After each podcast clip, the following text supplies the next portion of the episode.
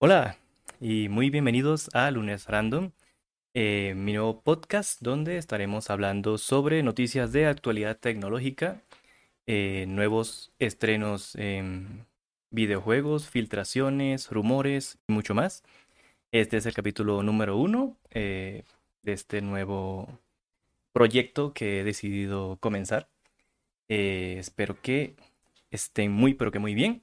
Y arrancaremos eh, con las noticias más eh, sonadas de esta semana. Me gustaría comenzar hablando sobre em, el final de temporada de The Last of Us, que me pareció muy, pero que muy increíble. Una gran adaptación al videojuego. Que ojo, yo la verdad que no eh, he terminado de jugar los juegos, lo he jugado poco, estoy esperando a que salga para PC para poder jugarlo, pero estoy bastante familiarizado con la historia del juego. Eh, me pareció increíble la temporada en general, bastante bien adaptada. Y bueno, pues nada más queda esperar la segunda temporada. Que bueno, lo que sabemos hasta el momento es que, bueno, eh, según lo que dijo Troy Baker, que para quien no le suena el nombre es quien le da vida a Joel dentro de la saga de videojuegos, que dijo que la segunda parte nos va a impactar mucho más que la primera. Y bueno, otra cosa que también se ha confirmado por el mismo estudio es que eh, la segunda parte del videojuego va a tener dos temporadas, es decir, van a tener un poquito más de tiempo y espacio para realizar la adaptación, lo cual me parece muy acertado, eh, la verdad, porque eh, tenemos un poquito más de capacidad de meter más historias, profundizar un poco más en los personajes.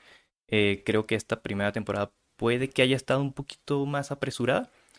Así que, pues nada, eh, me alegro que, hayan decidido eh, dividir la segunda parte en dos temporadas y bueno, esperemos que comience el rodaje pronto, que si eh, no se ha confirmado aún, se, se, se, especula que puedan comenzar a hacer los rodajes en finales de este año, 2023, con lo cual para quizás finales de 2024 ya estarían finalizando todo el rodaje y postproducción, por lo cual la segunda temporada llegaría a nosotros a finales de 2024 o principios de 2025. Yo personalmente apostaría mucho más para el inicio en 2025. Eh, quería también comentar que los juegos de la franquicia están muy, muy baratos actualmente. Se pueden conseguir con una gran oferta. Por lo menos podemos conseguir Resident Evil 2 desde 9, 10 dólares, tanto en PC como en Xbox y PlayStation. Al igual que Resident Evil 3, que también está al mismo precio. Resident Evil 7 todavía se puede conseguir en Xbox, PlayStation y PC en un rango de precios de 7 a 8 dólares.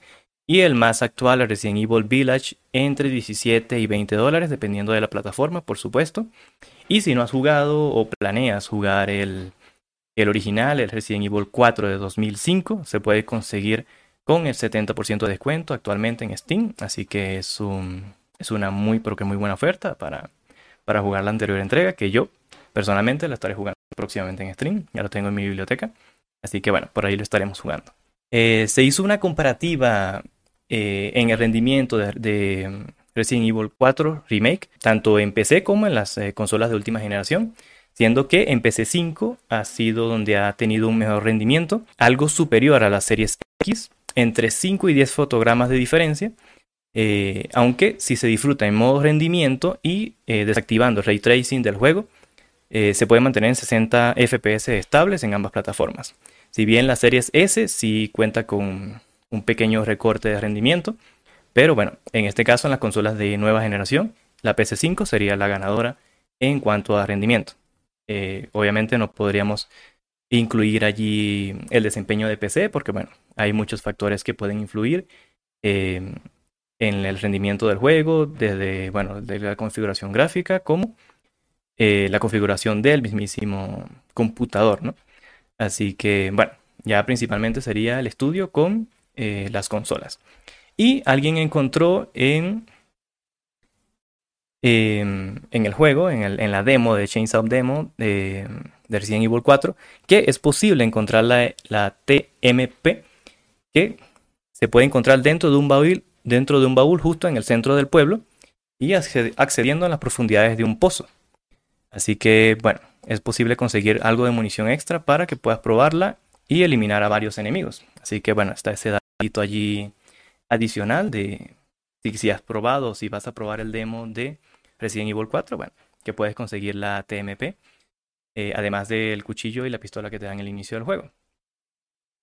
Eh, bien, ¿qué más tenemos por acá? Tenemos algunas filtraciones que se dieron del desarrollo de Stalker, de Stalker 2. Eh, el grupo, el estudio ucraniano, bueno, ya habían comentado que hace poco sufrieron algunos ataques de hackers.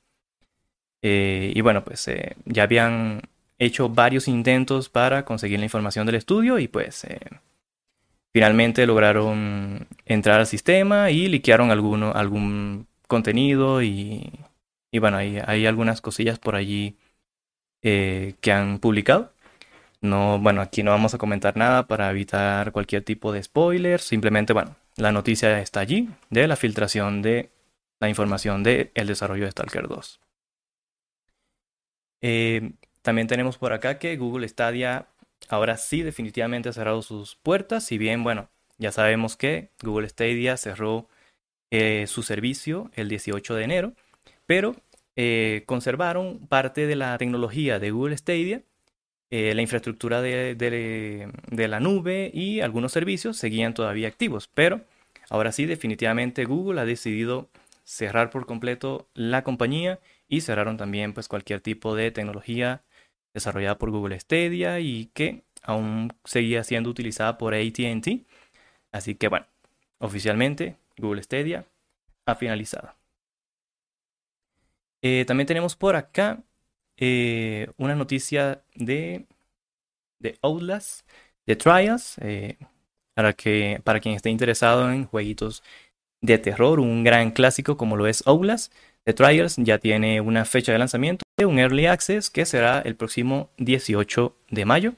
Así que bueno, ya, ya, se, puede, ya se puede agregar a Wishlist y bueno, lo tendremos en Early Access muy, pero que muy pronto. Siguiendo con las noticias, bueno, tenemos eh, que Epic está planeando hacer más juegos exclusivos para su plataforma, siendo que bueno, le ha ido bien con eh, algunos eh, exclusivos como lo son Borderlands 3 y Alan Wake 2 con lo cual, bueno, están eh, planificando en este año para em, financiar proyectos, ayudar a desarrolladoras para eh, aportar y que em, estos juegos lleguen exclusivamente a su plataforma. Así que bueno, vamos a ver cómo le sale la jugada y cómo afecta también al, a la industria y a nosotros como jugadores, que bueno, que no nos dejen tampoco de lado, ¿no? También tenemos por fin eh, una confirmación de la salida de City Skyline 2. Después de muchos años ya tendremos la secuela. Eh, llegará en algún momento de este año, todavía no tenemos una fecha confirmada, pero ya se puede agregar a la lista de deseos de Steam. Así que bueno, si a alguien le gustan los juegos de gestión y de creación de ciudades, bueno, tenemos una secuela en camino de este gran juego. Estoy planificando jugarlo próximamente en stream también, la primera edición. Así que bueno, mientras esperamos la segunda edición, creo que sería una muy buena idea. Principalmente eso serían las noticias de, esta semana. Bueno, arrancamos con este proyecto de podcast de eh, Lunes Random. Le quise colocar Lunes Random porque eh, realmente cada, cada lunes traeremos noticias diferentes del mundo de la tecnología, de videojuegos, series también. Así que bueno, si quieren mantenerse informados, ya saben ya que pueden pasarse por acá. Eh, espero tener pronto listo el video para subirlo a mis otras plataformas. Pueden buscarme como Lord Fredox, me encuentran así en todas las plataformas. No olviden seguirme, darle un like si les ha gustado.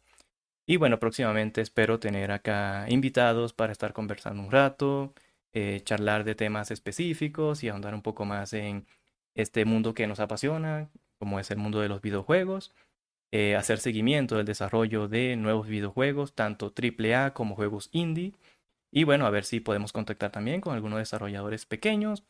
Eh, yo también estoy trabajando en algunos proyectos que pronto estaré comunicando por acá. Así que bueno, es una pequeña ventana que quise crear para eh, estar más informados y estar más comunicados con este tema de los videojuegos. Así que espero que les haya gustado y conmigo será hasta la próxima semana. Muchas gracias, cuídense y sean felices.